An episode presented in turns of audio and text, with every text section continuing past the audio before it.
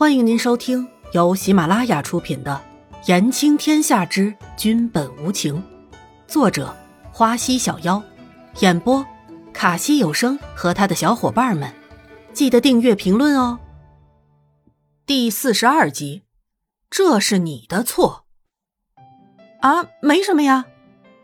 伊嫣然有点奇怪，怎么南宫离尘带了自己来这个地方？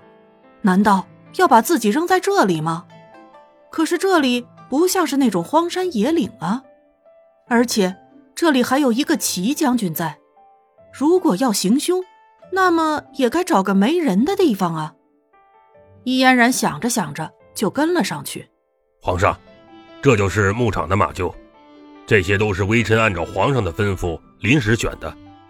齐寒将军站在马厩外，看着里面的马，对南宫离尘说着。伊嫣然好奇的看着马厩里的马，不知道南宫离尘打的是什么主意。皇上，那是一匹母马，性子比较温顺。齐寒将军看向了伊嫣然，说：“应该适合伊姑娘骑。”什么？伊嫣然有一瞬间的反应不过来。南宫离尘，原来你是带我来骑马的呀！伊嫣然大声的说着。南宫离尘像是似乎已经有点习惯了。伊嫣然直呼自己的名字，也没有什么感觉。倒是齐寒将军，还是第一次听到这个女子竟然这么大胆的叫着皇上的名字，满脸写满了震惊。再看看南宫离尘，一点也没有不悦的感觉。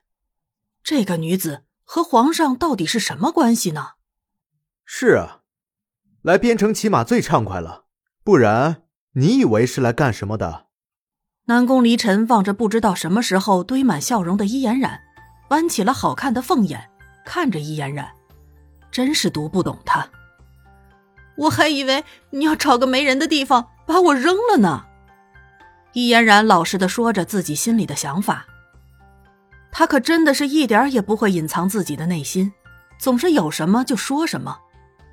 听到伊嫣然的解释，南宫离尘真的是哭笑不得了。整个人还有种摸不着头脑的感觉。身边的齐寒将军也不明所以，为什么南宫离尘要把伊嫣然扔了？呵呵，你这个女人，一天到晚脑子里怎么总是些奇奇怪怪的想法？我怎么可能会把你扔了？南宫离尘没好气的吐出一句来，也没在意到自己在伊嫣然眼前真的是一点架子都没有。就算我再穷。也养得起你呀！哈哈哈哈哈！南宫离尘忽然就想到了那日，伊嫣然问自己的皇宫是不是那个行宫的事儿，于是就随口说出了这句话。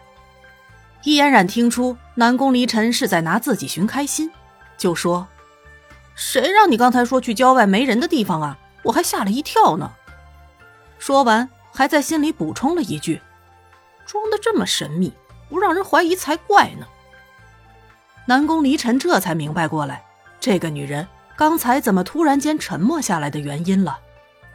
原来是以为自己要扔了她。他南宫离尘像是会干这种事的人吗？于是好笑的说着：“这么说，还是我的错了？当然是你的错嘛！